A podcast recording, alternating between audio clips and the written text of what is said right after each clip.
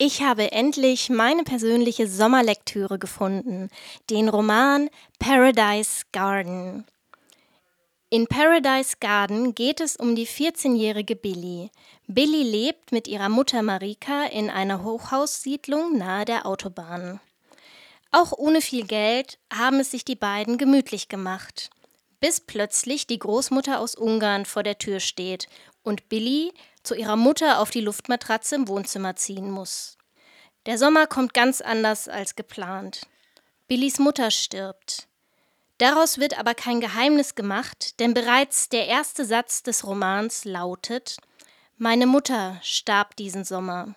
Im Buch selbst geht es dann zunächst um das liebevolle Verhältnis zwischen Mutter und Tochter und um die Konflikte mit der Großmutter. Nach dem Tod der Mutter stürzt für Billy eine Welt zusammen. Aber es ergibt sich auch die Chance, ihren Vater zu suchen, über den ihre Mutter eisern schwieg. Auf einer Reise zu sich selbst beginnt Billy mit dem Tod ihrer Mutter zurechtzukommen und findet schließlich heraus, warum sie sich schon immer nach dem Meer sehnt. Paradise Garden ist im Diogenes Verlag erschienen und der Debütroman von Elena Fischer.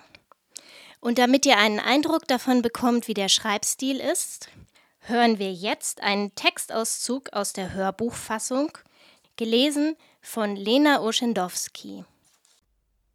Der Anfang war der letzte Tag vor den Sommerferien. Der Anfang war ein Song im Radio. Der Anfang waren große Pläne. Vielleicht war der Anfang alles zusammen. Jedenfalls kam ich gerade rechtzeitig von der Schule zurück, um mitraten zu können. Meine Mutter und ich waren verrückt nach diesem einen Gewinnspiel. Mach mal leiser, sagte ich, als ich ins Wohnzimmer kam. Ich hatte den Moderator schon im Laubengang gehört und wahrscheinlich hatten ihn auch alle unsere Nachbarn gehört. Sch, sagte meine Mutter und legte einen Finger auf ihre Lippen. In der anderen Hand hielt sie das Telefon. Ich wusste, dass sie die Nummer schon eingetippt hatte. Wir hatten schon tausendmal mitgemacht.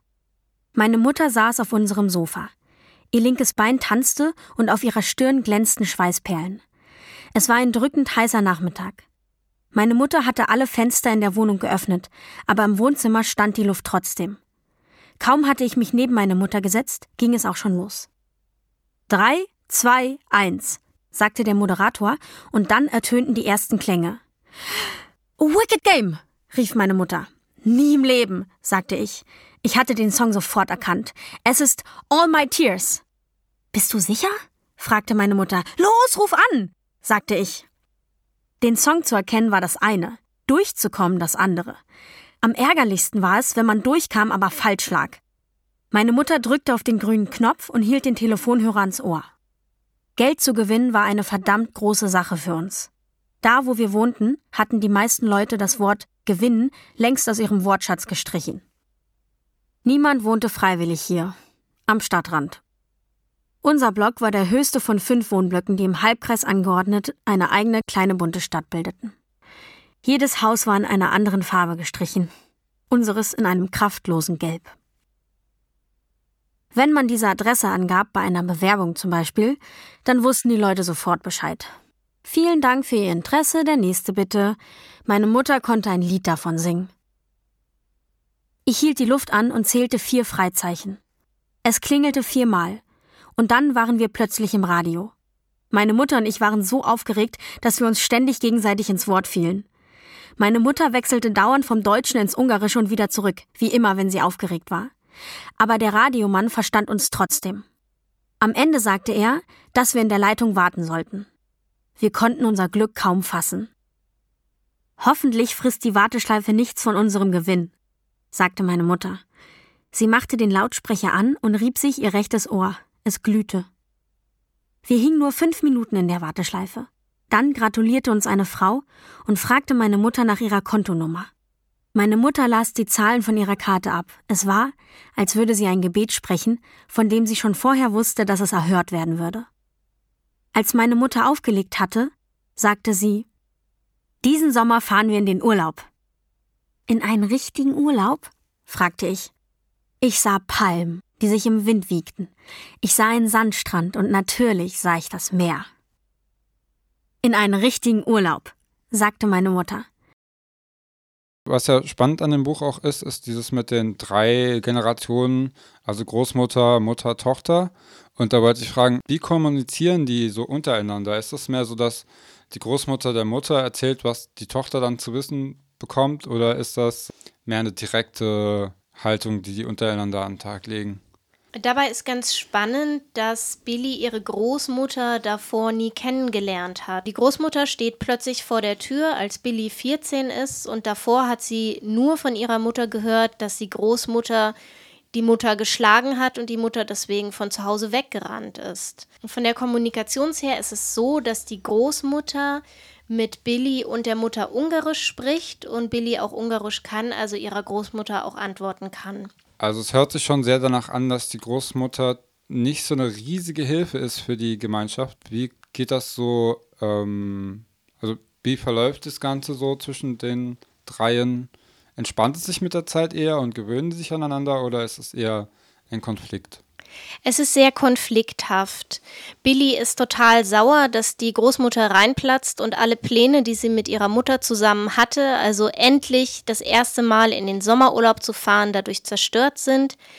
Die Mutter bewegt sich so ein bisschen wie auf Eierschalen, weil sie der Großmutter gegenüber äh, sich anpassen will, ähm, die haben ein schwieriges Verhältnis und plötzlich sind äh, Dinge, die vorher selbstverständlich waren, im lockeren Zusammenleben zwischen Mutter und Tochter nicht mehr möglich. Es ist alles viel strenger, weil Rücksicht auf die Großmutter genommen wird. Und die Großmutter begleitet dann Billy auf ihrer Reise oder bleibt sie dann einfach irgendwo? Ich glaube, das darf man schon mal verraten. Billys Reise macht Billy alleine. Sie haut ab, wie früher ihre Mutter und begibt sich dann ganz alleine auf die Reise zu sich selbst. Und sie setzt sich dann einfach in den Nissan und fährt los? Genau, mit 14. Hat sie nicht die Reise eigentlich schon gewonnen? Oder hat sie die Finanzierung für die Reise gewonnen? Sie haben im Radio Geld gewonnen. Da ist keine bestimmte Reise mit äh, gemeint, sondern sie haben nur vor, das in eine Reise zu investieren. Und reist Billy auch dann in die Heimat ihrer Großeltern, also ihrer Großmutter, nach Ungarn? Wo es hingeht, das verrate ich nicht. Ist es früh schon absehbar, dass Billy sich irgendwie auch auf die Reise nach ihrem Vater begibt oder ist das eher was, was sich im Laufe der Geschichte mit hinzuentwickelt? Das kommt schon sehr früh raus, denn Billy fragt schon als kleines Kind danach, wer ihr Vater ist. Und immer wieder in der Handlung kommen Gespräche auf, in der Billy sich erhofft, Infos über diesen Vater zu kommen. Das ist auch am Anfang das einzig Positive an dem Besuch der Großmutter, dass Billy jetzt versucht, aus der Information rauszukitzeln. Die allgemeine Einstellung so zum Thema Familie, ist das eher positiv in dem Buch oder ist es was, was... Äh mit Samthandschuhen angefasst werden muss, weil es eigentlich ziemlich konfliktbehaftet ist. Ich fand die Einstellung zum Thema Familie des Buches sehr, sehr gut, weil verschiedene Konflikte aufgemacht werden. Es ist keine Bilderbuchfamilie, denn die meisten Familien haben ja hinter den Kulissen auch Konflikte. Aber es wird auf eine sehr gute Art und Weise beschrieben. Es wird ausgelotet, wie zwischenmenschliche Beziehungen Konflikte in der Familie, aber auch Zuneigung funktioniert und vor allem auch das Thema Verwandtschaft versus Wahlverwandtschaft, also Freunde, die Familie für einen werden. Sie ist ja dann eben auch auf der Suche nach eben ihrem Vater im Laufe der Reise und der Titel des Buches ist ja Paradise Garden. Wie kommt es zu dem Titel? Ist sie irgendwie auch auf der Suche nach ihrem eigenen Paradies? Der Titel hat eine Bedeutung, die sich direkt in der Romanhandlung findet, aber auch eine übertragene Bedeutung. Also ich würde sagen, wie du schon angedeutet hast in der Frage, sie ist auch auf der Suche nach dem Paradies. In ihrem Fall würde ich sagen, ist es diese Sehnsucht nach dem Meer.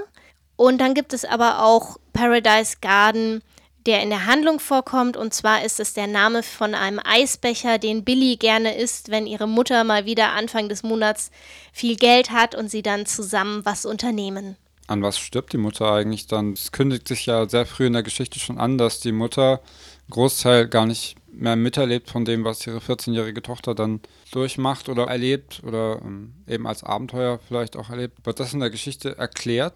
Ja, also der Tod der Mutter kommt in der Handlung selber dann trotz Ankündigung sehr unerwartet und dabei würde ich es dann auch belassen, weil davon auch ein Teil der Spannung lebt. Gut, dann können die Hörer ja und die hoffentlich auch Leser gespannt sein.